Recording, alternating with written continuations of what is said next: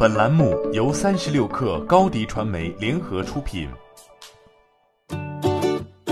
本文来自三十六氪作者吴瑞瑞。中信证券发布二零一九财报显示，报告期内公司实现营业收入四百三十一点四零亿元，同比增长百分之十五点九；规模净利润一百二十二点二九亿元，同比增长百分之三十点二三。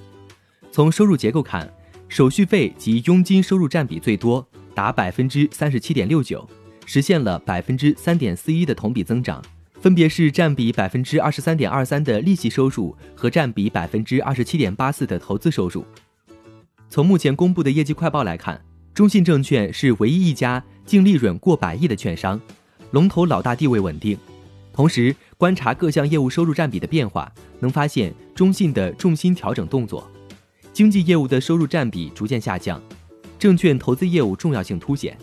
投行业务优势继续稳固。二零一九年，这一业务实现营业收入人民币九十五点五四亿元，有百分之三点四三的下降，毛利收入为二十点九八亿，同比下滑百分之三十一点九。同时，它在公司总收入中的占比也从去年的百分之二十六点五八下降至百分之二十二点一五，重要性有所削弱。从行业维度看，中信证券的代理买卖证券收入和利息净收入增速都低于行业。相较之下，其证券投资业务却实现了利润翻倍，收入占比提升。二零一九年，中信证券投资业务收入一百二十二点四一亿元，同比大涨百分之三十三点六二，在总收入中占比百分之二十八点三八。这个数字相较于二零一八年上升了百分之三点三八。华创非银分析认为。这是因为宏观经济流动性整体宽裕，带动报告期内主要指数上行。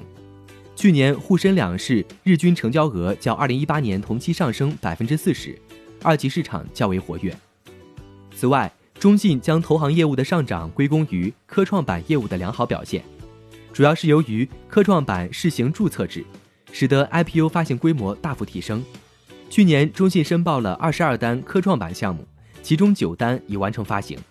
境外股权融资业务上，中信完成香港市场 IPO 项目十七单，排名第二；美国市场 IPO 项目四单，菲律宾市场 IPO 项目一单。资管方面，中信二零一九年整体资管收入为五十七点一亿元，同比减少了百分之二点二。不过从规模上看，截至二零一九年末，它的资产管理规模是人民币一点三九万亿元，主动管理规模人民币六千九百八十二点八四亿元。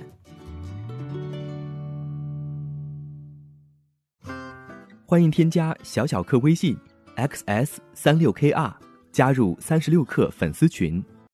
高迪传媒为广大企业提供新媒体短视频代运营服务，商务合作请关注微信公众号高迪传媒。